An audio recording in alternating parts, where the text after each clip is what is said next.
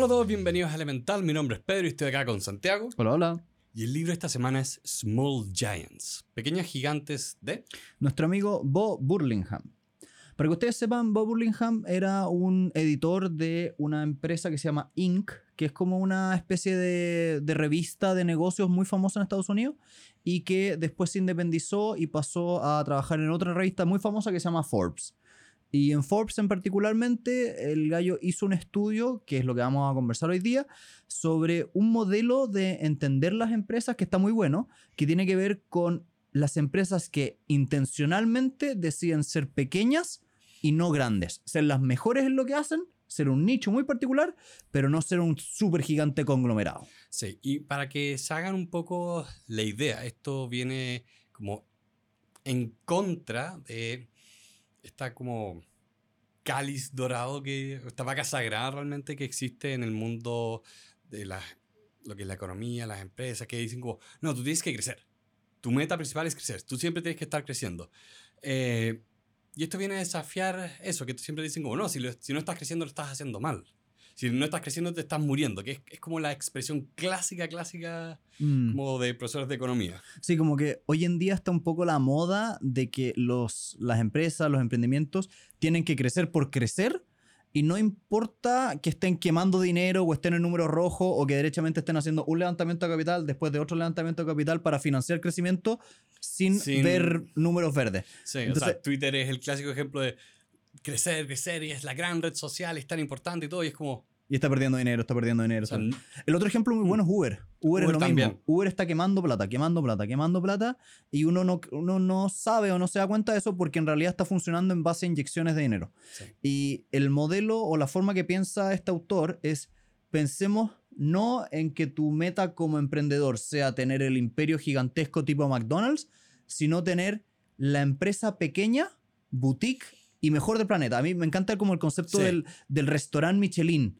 Eres un restaurante chico de una ubicación muy concreta en un país muy concreto y eres el mejor del mundo en eso y se te reconoce por eso. Sí. Y no tienes intenciones de hacer una franquicia de tu restaurante. Quieres quedarte intencionalmente pequeño y, y excepcional. Sí, porque tiene que ver mucho, eh, y, y ahí vamos a- avanzando el libro, pero tiene que ver esta idea con cuál es tu propuesta de valor.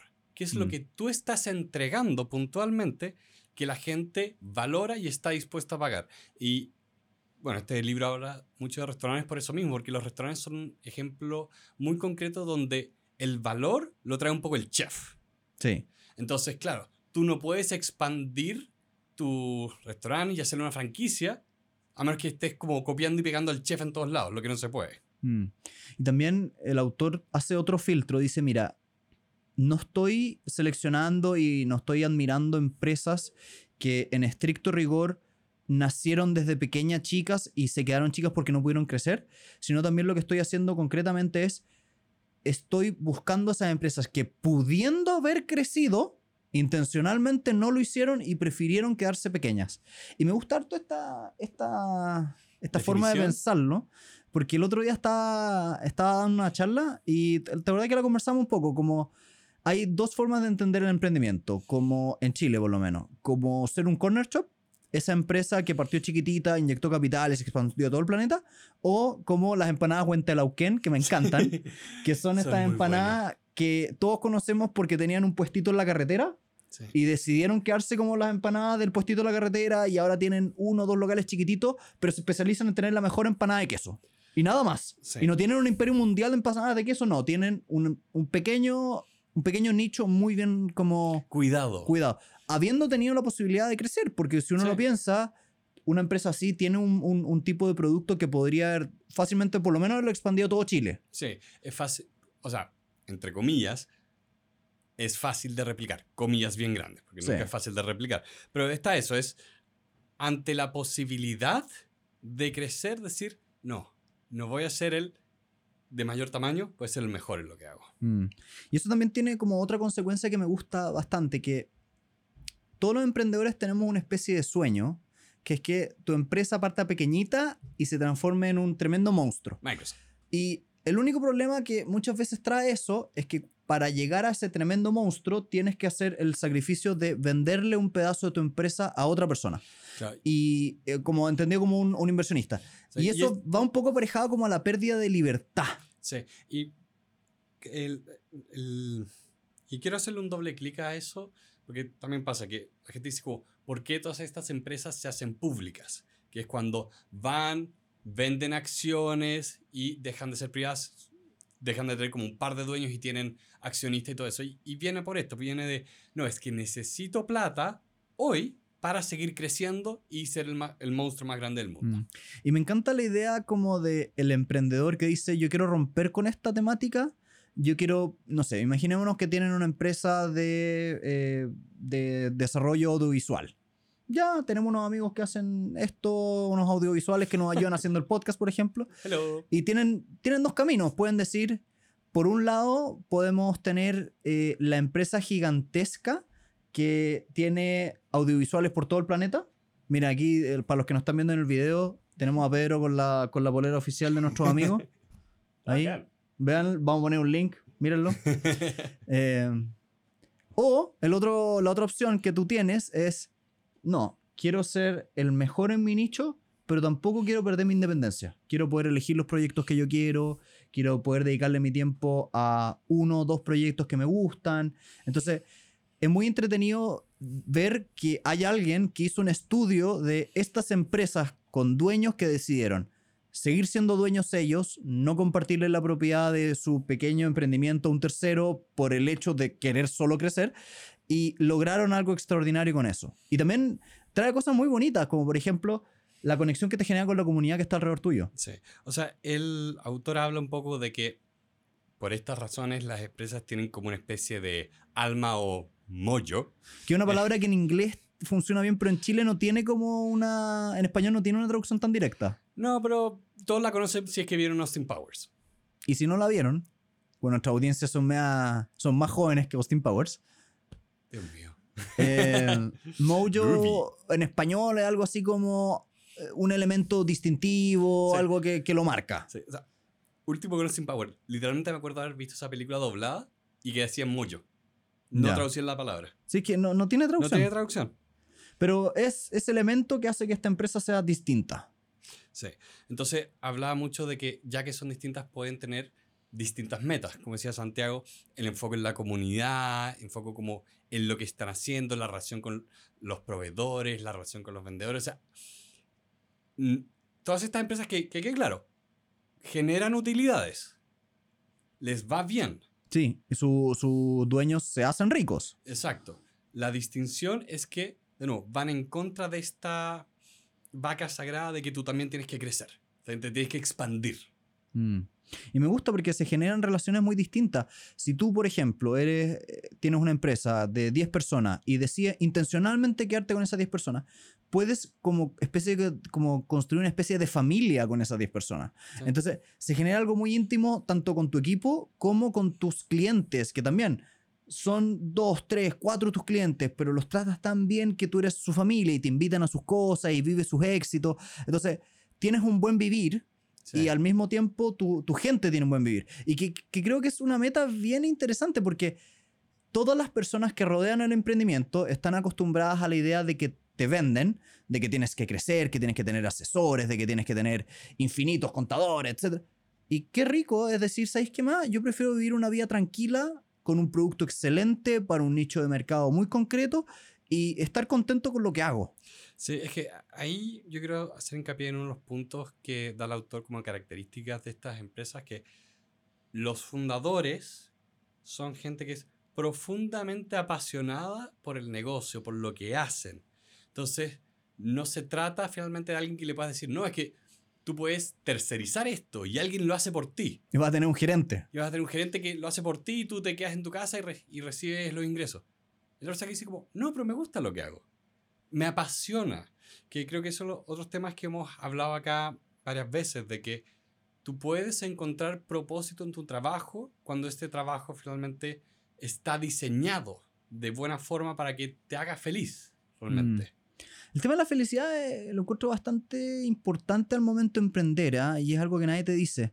Emprender es emocionalmente muy desgastante. Y Sí. Y un tipo de desgaste que la gente no conoce, por ejemplo, es el desgaste del éxito y el crecimiento. El, el- el autor da un muy buen ejemplo. Hablaba de una empresa que tenía una producción de cerveza y decía, mi producto era tan bueno, mi cerveza era tan rica, que empezaron a acercarse montones de personas de negocio y decirme, mira, tienes que tomar tu, tu- tu cerveza y volverla una franquicia. Y ojalá poder venderla en todo el mundo. Que es una idea de negocio que hace mucho sentido. Sí. Pero él decía, mira, si es que yo hago eso, no voy a poder seguir controlando la calidad de mi cerveza, no voy a poder estar yo supervisando que la cerveza que sea en mi restaurante es la mejor del mundo. Y eso te habla un poco de que esta persona amaba el producto que tenía y estaba contento con el tamaño que tenía. Y esto Sí. es algo valioso porque nadie te dice que es una opción. Que es una opción decirle no al crecimiento, que es una opción decirle no a los inversionistas, que es una opción quedarte privado. No, y, insisto con este tema, eh, lo que tú estás diciendo, esta opción, esta li- libertad para escoger, es algo que, por el contrario, todos los incentivos, to- todos como los grandes inversionistas y académicos de, de estas cosas te dicen como, no, no, este es el propósito, esta es la meta, esto es lo que tiene que pasar. Como, no, no, no tengo que hacer estas cosas y que mi negocio pierda el alma que tiene realmente Mm, que son las cosas que, que pasan, que eh, de hecho lo hablábamos hace poco con eh, otro emprendimiento que, por cortesía, no vamos a mencionar el nombre, pero hablábamos eh, cómo está haciendo muchas cosas y decíamos, acá falta un modelo de negocio, acá falta una intención clara, un plan de largo plazo, como quién eres, cuál es tu Mm. identidad, ¿Por qué estás haciendo esto? por qué estás haciendo esto. Mm. Y es entretenido porque empezar a enfrentarse a este tipo de, de, de formas de mirar los negocios te hace cuestionar un poco lo que te enseñan a nivel de, de escuela de negocio. ¿eh? Un poco, yo, me he enfrentado muchas veces a, a lo que en Chile se conoce como ingeniería comercial o en el resto del mundo se conoce como escuelas de negocio. Y hay un cierto como programa que está más o menos predefinido, que viene acompañado de, no sé, los cursos de finanzas, los cursos de, de contabilidad, los cursos de inversiones propiamente tal, y todos apuntan a más o menos un mismo modelo. Sí, Y este modelo, que es yo me quiero quedar como un emprendimiento pequeño, pero excelente y rentable, no es habitual, no está. no, porque por ejemplo te hablan de la idea de que, mira, si no creces, te van a copiar, te van a hacer obsoleto y tú vas a morir. Cosa que no es cierta. No es, no es cierta porque finalmente, eh, o sea, si yo hago un res- restaurante, bueno, voy a usar este ejemplo porque es fácil, pero yo como chef le pongo mi característica, est- estoy pensando en este de que hay un documental en Netflix de eh, Hiro dueña- eh, sueña con sushi, una cosa así. Entonces, claro, si yo soy este, este caballero, digo, ah, no, es que me van a copiar. ¿Qué? ¿Van a hacer otro restaurante de sushi? Este, eso está lleno. El tema es lo que yo traigo a la mesa. ¿Cuál es mi espacio que realmente es difícil de entrar? Porque yo estoy preocupado de hacerlo tan bien en este espacio que nadie va a entrar acá. Ahí es donde tengo mi protección. Entonces no es como que me vayan a copiar y yo me muera. Mm. Ahí también, eh, como que lo que tú decías, como para copiarte eh, implica que necesariamente entra al mercado alguien que ofrece un servicio igual al tuyo. Y lo, lo interesante de este tipo de empresa es que tienen un nicho geográfico que los distingue. Porque como tú muy bien dijiste, empresas o restaurantes de sushi hay en todo el mundo. Pero restaurantes de sushi en tu área geográfica no hay infinitos. Y entrar a competir te implica competirle a tu tipo, a tu cliente concreto, que es el que va a esa calle, a ese lugar. Sí. Entonces, en estricto rigor, sí, alguien puede copiar tu fórmula y hacer un sushi parecido, pero que lo ponga al lado tuyo y que te quite tus propios clientes no es tan fácil como suena en papel. Exacto. Eh, y también hay un poco, si- siguiendo acá esta idea de que, oye, si es que no creces, mueres, eh, te van a entrar a competir. Esos son miedos reales. Quiero reconocer que son miedos reales eh, que hace la gente lo, lo vende. Entonces, ¿cuál es la alternativa? Ah, no, tengo que crecer y para crecer tengo que eh, tener plata, que en este momento no tengo. Entonces, vengan los inversionistas y tráiganme lo que se llama el capital. Entonces, cuando hace eso después, ¿qué pasa? ¿Qué es lo que te pide el inversionista? Porque si tu pasión es tu negocio, la inversionista que te puso la plata te, digo, te dice, ok, tú me tienes que devolver lo que te presté con intereses. Es que, Que, y no, no lo Mm. digo no lo digo como, ah, estoy inversionista maligno. No, no, es, es la relación que se genera. Para el emprendedor es un tema de yo quiero crecer o quizá mi independencia. Ahí también el desafío es identificar el tipo de inversionista que estás, que estás buscando, porque hoy en, el, hoy en día tú puedes tener inversionistas que son netamente capitalistas, personas que simplemente te va a pasar dinero y espera de ti que tú le vayas rindiendo ciertas cuentas, que le vayas contando, etc. O lo que está de moda en los fondos de inversión, sobre todo de capital de riesgo, que es que no solamente te pasan dinero, sino que además te ponen, ojalá, a alguien en el directorio. Sí. Alguien que tome una decisión, que te enfoque, etc. Entonces, Son inversionistas que también traen conocimiento. son como más activos. Sí. Ahí un poco lo que le pasa a la persona que está buscando capital es, necesito tanto el capital como para renunciar a un pedazo de mi independencia en la toma de decisiones, Sí. porque muchas veces sí se puede encontrar un inversionista netamente capitalista, Sí. pero efectivamente no está de moda, porque, eh, porque en el mundo actualmente está muy de moda el concepto del inversionista ángel, que es esa persona que se involucra, o del venture capital, el VC, que nuevamente es esta persona o este fondo que tiene un equipo de personas que está diseñado para hacerte crecer. Entonces como que está, es muy sexy para las empresas decir tengo un equipo de capitalistas de riesgo que me va a empujar y me va a ayudar y olvidan un poco que eso tiene un costo. Y el costo no, no tiene que ver con, con, con un tema de dinero, tiene que ver con independencia y muchas veces, por ejemplo, con el, con el futuro tu- de tu producto. Sí, Como que- que vaya. Como que tú tenías, no sé, por ejemplo, una cerveza con ciertas características y este grupo de capitalistas dice, no, yo quiero que tenga este otro formato porque vende más en otros países. Entonces, pero mi sueño era hacer esto. Pero no importa porque ahora de los tres votos de decisión, el capitalista tiene dos. Sí. Y incluso con eso que me gustó mucho que hicieras esa distinción de que hay distintos tipos de inversionistas para emprendimientos. Que incluso ahí siempre es esa decisión de que tienes que pensar de que no solo te estás amarrando con un compromiso económico que tienes que pagar después. De hecho, eh, hay una empresa que se llama eh, Telltale que se hizo muy famosa, o sea, hacía juegos como de esta historia interactiva. Ujú. Y se hizo muy famoso cuando hizo uno sobre el mundo de The Walking Dead. ¿Ya? Se ganó premios, vendió millones eh, y a los tres años quebró. ¿Ya? ¿Y por porque qué? habían hecho esto de levantar capital, levantar capital y eh, crecer más, vamos a, produ- vamos a hacer más juegos, más juegos al año, pero nunca lograron tener finalmente los ingresos que necesitaban para recuperar la plata, así que los tres años después de haber tenido este exitazo, ¡pum! quebraron. Esto también es interesante. Cuando tú aceptas capital, estás aceptando que tu único camino es crecer. Y crecer a un ritmo que implica que tus gastos operativos también crezcan a la misma velocidad. Sí. Por lo tanto, si caes, caes más fuerte. Sí. Y eso es importante porque hay veces que esa caída es tan grande que no puedes recuperarte. Ejemplo, tú tenías una aplicación, una página web, una app de celular donde tú te ofrecías un servicio para una comunidad de mil personas. Perfecto, un problema, tú caíste, tuviste que despedir a los dos programadores que tenías. Pero te queda uno más. Sí. Bueno, eres capaz de seguir prestando un poco el servicio y, y recuperarte. Pero cuando esa misma empresa recibió capital y la abrieron a siete mercados y ahora tenía que ofrecer el mismo servicio a 100.000 personas y la, y la empresa falla, tienes que echar a 200 personas y tienes el problema de que la caída es tan grande que tu reputación como empresa se cae. Uno Sí. no le perdona a una empresa gigantesca una caída como si se la perdona a un emprendimiento más local, más pequeño, donde puedes hablar con el dueño.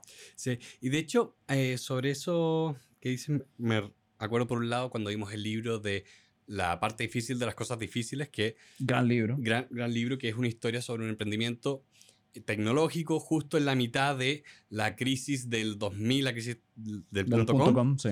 Y ahí él hablaba un poco de eso, de que al principio era tan fácil obtener capital de riesgo que les llovía la plata. ¿Y qué hacían con eso? Contrataban gente.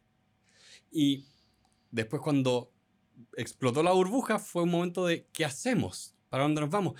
Y la gran, como el gran punto de crisis de, de esa historia era cuando decía, no, a ver, somos una empresa pública, no nos pueden votar, no podemos bajar de categoría y dejar de estar como en la bolsa de las empresas como mejores. Eh, y el otro ejemplo que, que, que viene esto mismo, que me acordé eh, con, con todas estas cosas que han pasado con Twitter, que no he, no he reescuchado nuestro capítulo de Elon Musk. Tengo miedo. Ya.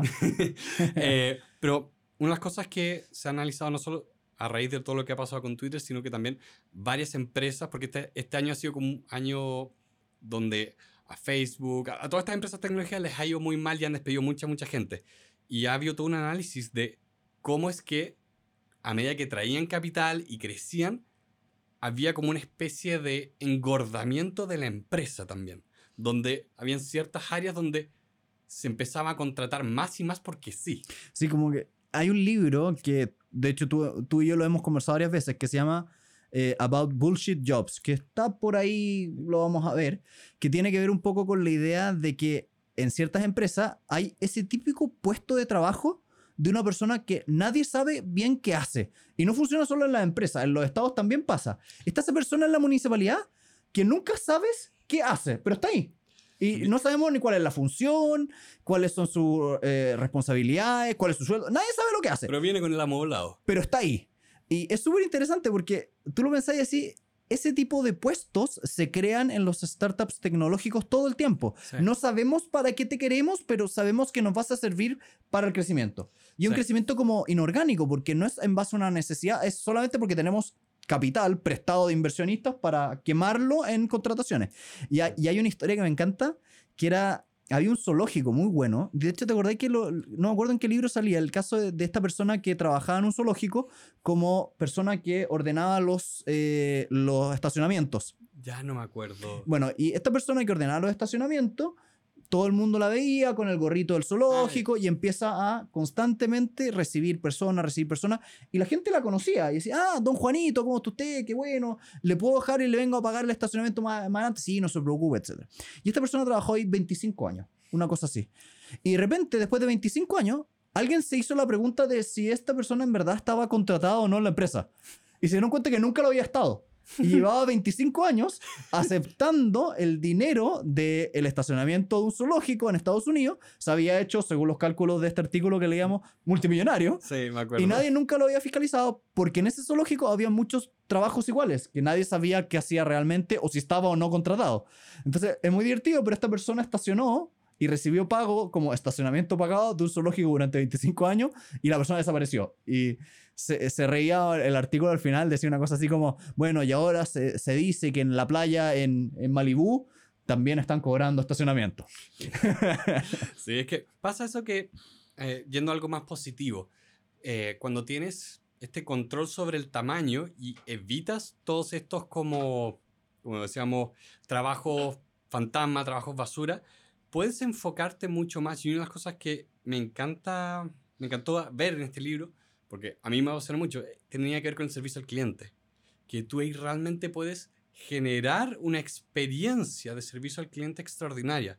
Porque no eres una empresa masiva y mega Sí, burocrática. Puedes, puedes E- ese punto es bueno, como cuando eres muy grande, la calidad del producto muchas veces igual sufre cierto, ciertas renuncias a cierto grado, porque no es lo mismo preocuparte de todos los platos de un restaurante de 15 mesas a no es preocuparte de todos los platos de una cadena de restaurantes con 500. Sí, o sea, y eso- yo esto se los digo porque lo he estudiado, lo veo en mi trabajo, de que los lugares masivos donde te atienden bien, eso requiere esfuerzo, eso requiere trabajo, no es un accidente. Son empresas Son- realmente excepcionales. No, pero son empresas más, no son excepcionales, son empresas que se preocupan y que dicen, a ver, se- señor vendedor, ¿qué experiencia le está dando a nuestro cliente?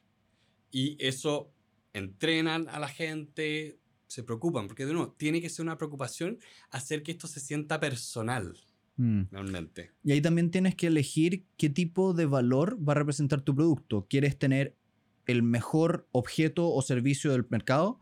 ¿Quieres tener el, el precio más atractivo? ¿Quieres tener la solución completa más atractiva?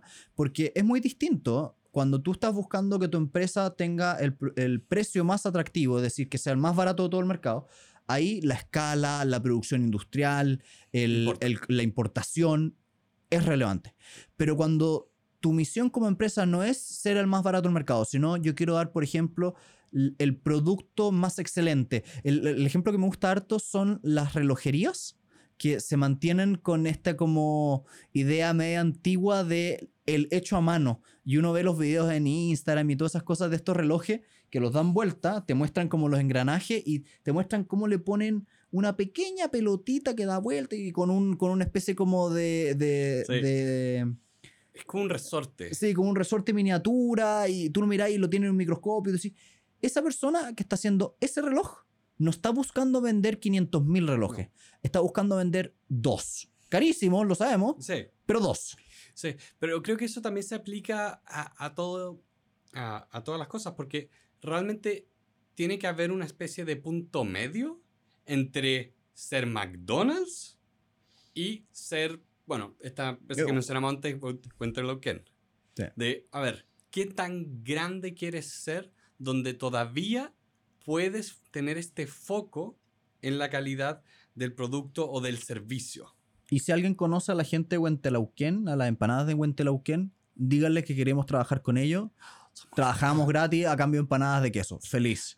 Feliz. Hacemos publicidad. Lo hacemos. Fuera de broma, yo engordé mucho en la universidad a punta de empanada de queso. Eh, no sé, buenísimo. Sí, Aquí, buenísimo. ese queso es muy bueno. Y Es también venden bueno. papaya. Sí, Venden papaya. Me encanta. No los conocemos, nunca hemos trabajado con ellos, pero me encanta lo que han hecho. Bien, Santiago, bien ustedes. está dando hambre. Bueno, y también ahí, por ejemplo, pensando en la empanada Huentelauquén. Estas empanadas tienen la característica de que quedan en la carretera hacia el norte. Perfecto. Pero tienen una cosa maravillosa, que es que tienen tanto el nombre del lugar como una conexión local. En el sentido de que las personas que trabajan en ese lugar son del- de la zona. Sí, hay un sentido de comunidad. Y eso te genera una especie de, de involucramiento no solo como con tus trabajadores que son de ahí, sino con tus clientes que te conocen, que vienen, que te los topas en el supermercado. Entonces se genera una conexión muy íntima con la comunidad. Y es algo que, por ejemplo, es desafiante para nosotros que hacemos productos digitales, que siempre queremos hacer una comunidad, queremos invitar a los que nos escuchen, que nos hablen, pero la masividad del producto lo hace distinto. Sí, Entonces, la forma de distribuirlo. Mm, Estas empresas como que tienen un, un pequeño como juego entretenido de yo voy a juntarme con la gente en la playa y después vamos a ir a trabajar juntos al restaurante donde van a ir las mismas personas que estaban Sí. sentadas en, el, en, la, en la toalla al lado.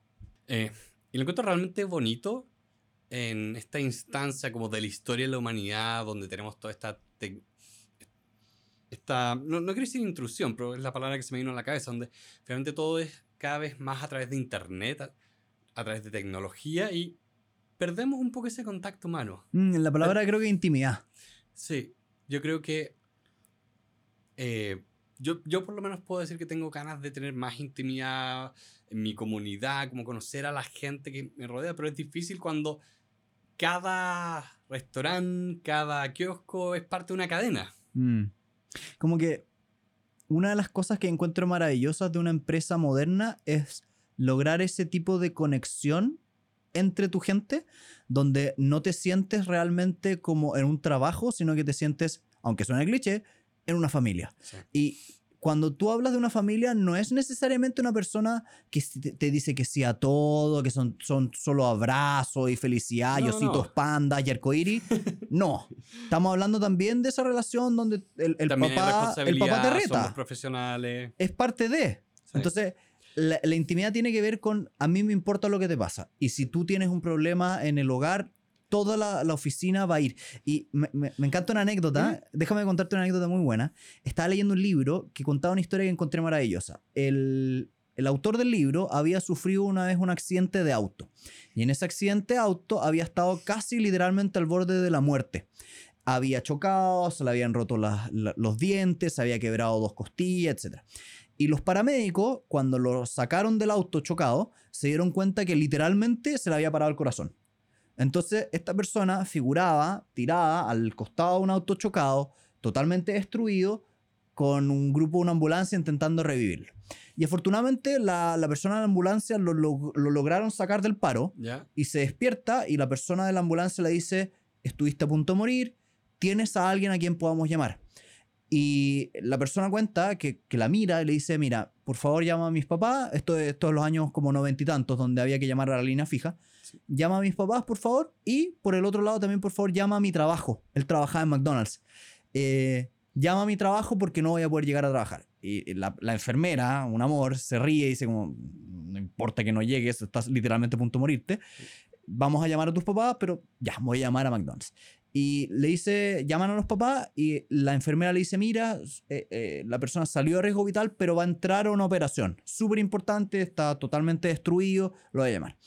Y cuenta el autor que empezó a pasar que estando en la sala de espera antes de la, de la, de la entrada a la, a la operación, se empezó a dar cuenta que los, los papás no llegaban.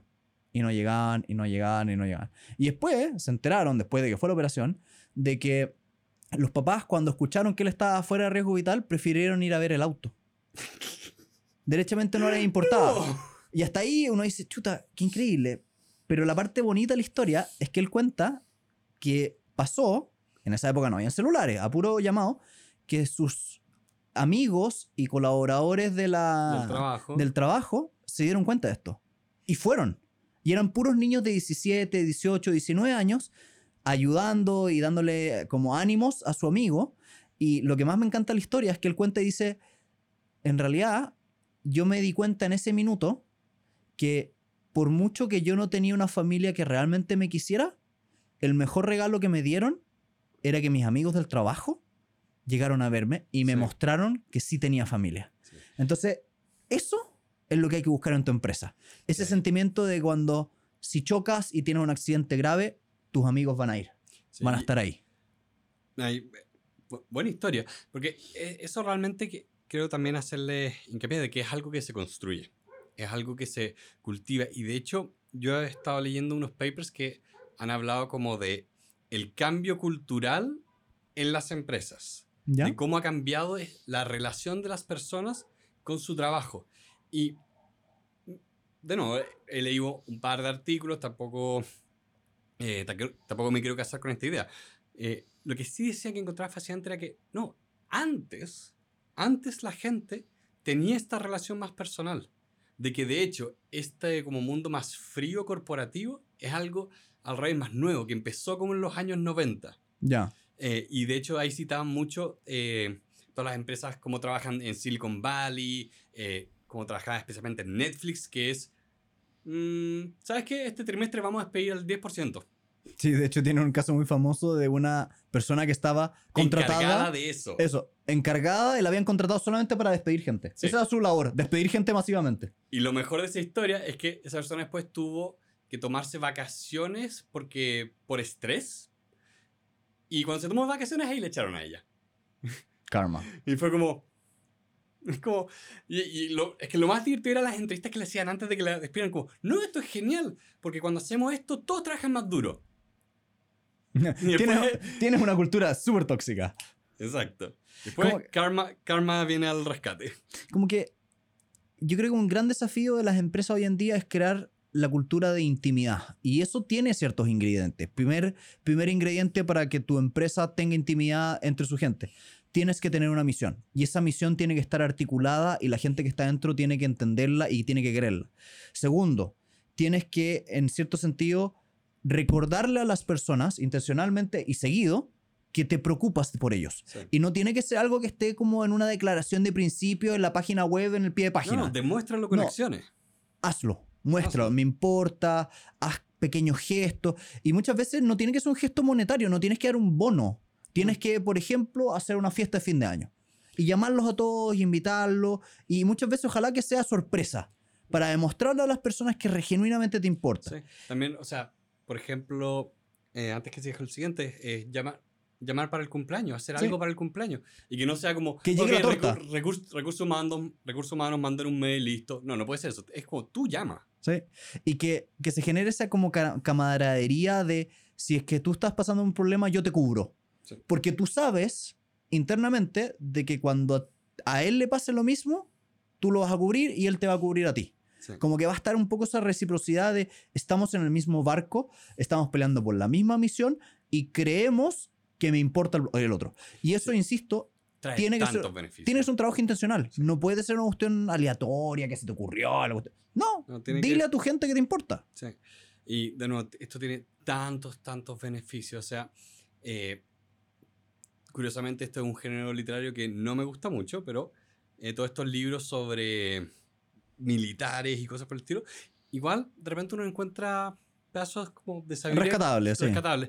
Y uno que decía como, prefiero, eh, un tipo que decía, prefiero mil veces, eh, que creo que fue un libro que vimos antes De este Joko militar, Willings. que decía, es mucho mejor tener un equipo como de gente que es competente, pero no excepcional, y que tengan mucha confianza entre ellos. Cohesión, sí. Que tengan mucha cohesión. Al revés, tener un equipo de puros genios excepcionales que no tienen tanta cohesión. sí. Porque especialmente en las organizaciones, no es el eslabón más fuerte el que determina cómo te va a ir. Es qué tan débil es tu eslabón más débil. Sí. Y, y de la mano de la anterior, para generar un poco esa, esa cohesión, una de las cosas que tú tienes que hacer es que tienes que mostrar y tener una intención de ojalá mejorar el mundo en algún sentido particular.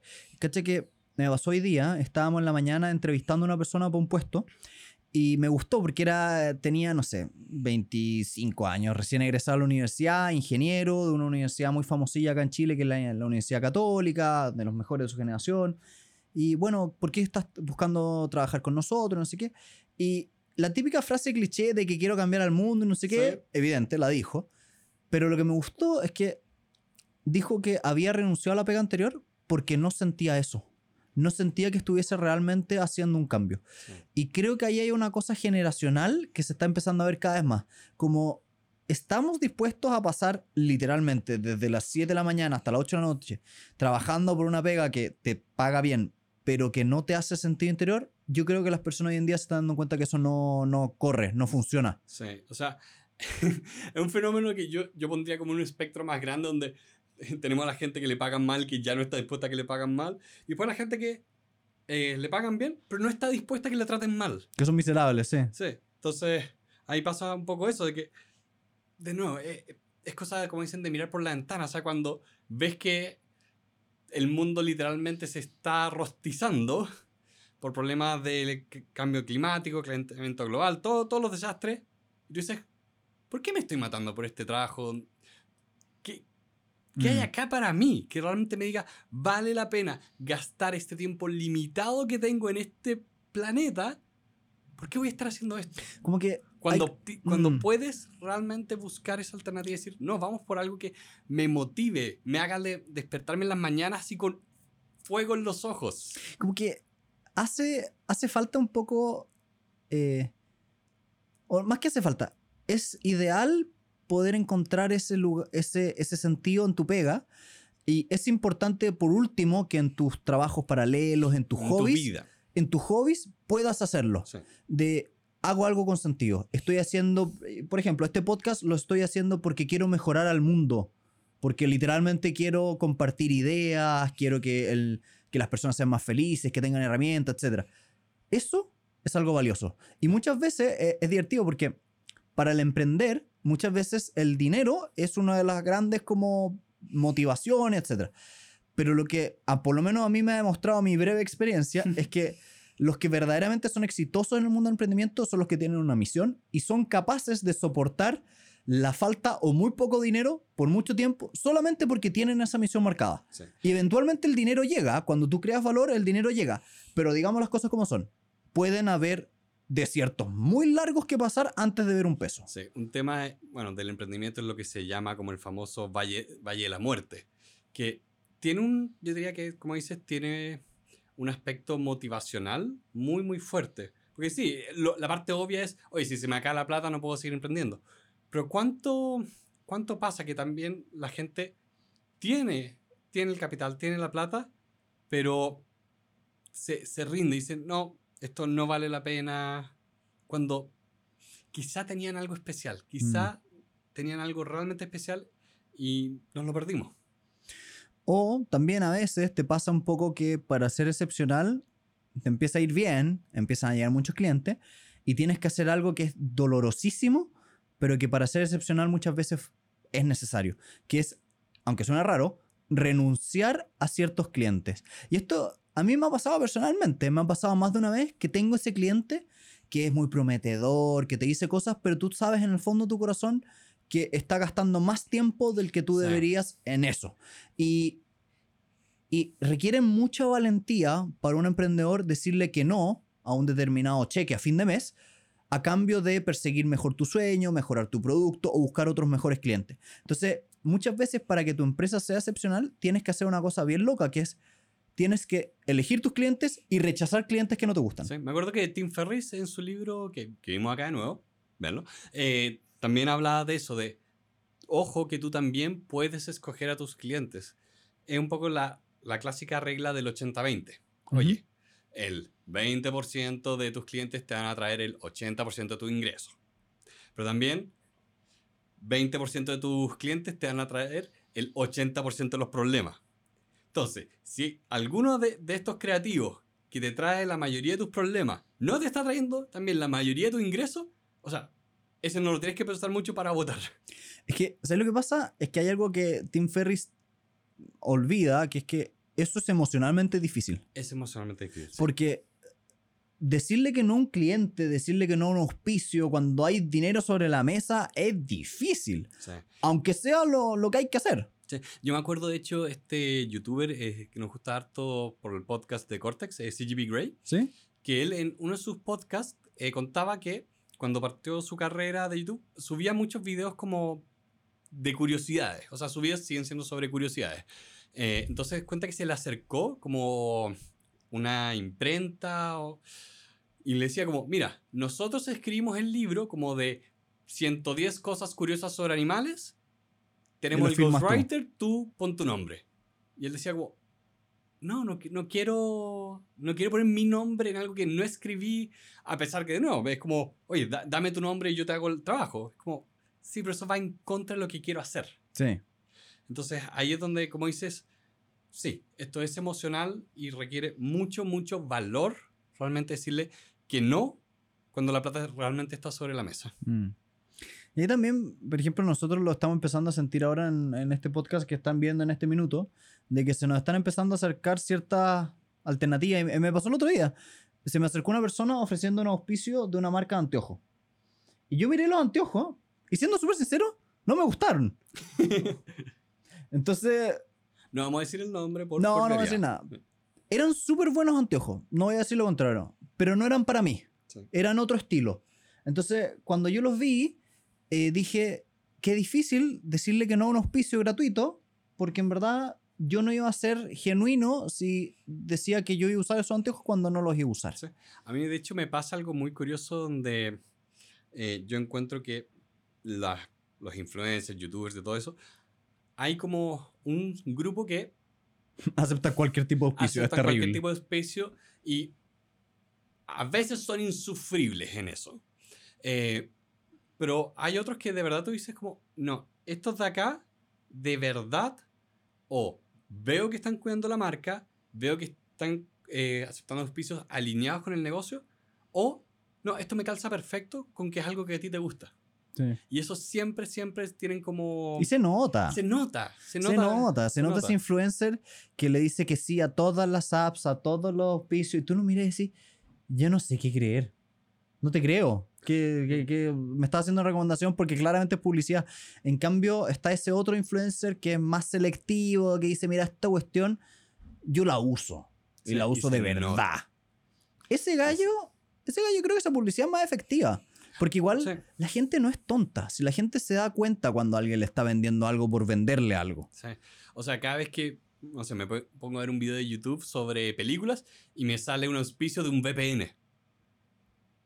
¿Por qué, está- ¿Por qué está esto acá? Sí.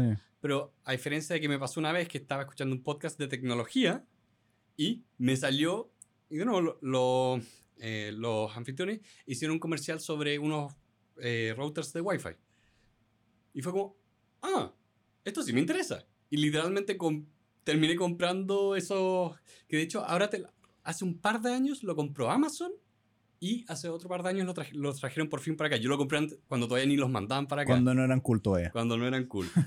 Esto fue el 2016. Los. Hero. O Hero. O e, e, e, como sea. Whatever. Whatever. Bueno, en definitiva, este libro es muy entretenido para todos aquellos que quieran leerlo porque es un modelo que, de libro, digamos, que trae mucho ejemplo. Cada, cada capítulo viene acompañado de dos, tres historias de dos, tres empresas que cumplen con estas descripciones. Así que si a ustedes les gustaría como emprender y buscar este fin, es muy recomendable, está muy bien escrito. Es de esos libros que yo he revisitado varias veces y eso dice harto. Sí. Porque es uno de esos libros que no, no un libro basura, es un libro que tiene una idea fuerte, está muy bien explicada, eh, vale la pena leerlo. Entonces, la recomendación es, si ustedes quieren leer este libro, súper bienvenido. Y como digo, realmente me encanta que alguien hable respecto a esto de sa- saquemos esta vaca sagrada. Porque realmente para mí una vaca sagrada es esta idea de que crece, crece, expande, hazte público. Es como, ¿por qué? ¿Por qué? La respuesta no tiene que ser sí o no, tiene que tener un porqué detrás. Entonces, me, me desespera que esto se trate como algo absoluto Sí. cuando realmente es una decisión y tiene que ser una buena decisión para ti y para tu negocio. Creo que es un buen cierre ese. Gracias. Así que les queremos dar las gracias a todos por haber venido el día de hoy. Queremos invitarlos a revisar nuestra página web, a ver elementalpodcast.cl, donde van a ser capaces de encontrar todos los datos de dónde encontrarnos en redes sociales, cómo hablarnos por correo, cómo suscribirse a un newsletter, cómo ver, ya que hemos hablado harto, de la, ver a la gente que nos apoya en la parte de producción, JP Producciones, JP Cuadrado Producciones, son muy buenos, contrátenlos, muy bien. Y Nos dieron una polera. Nos dieron una polera, las vamos a usar. Y los dejamos invitados a ver el siguiente episodio de la próxima semana. Que estén muy bien. Adiós.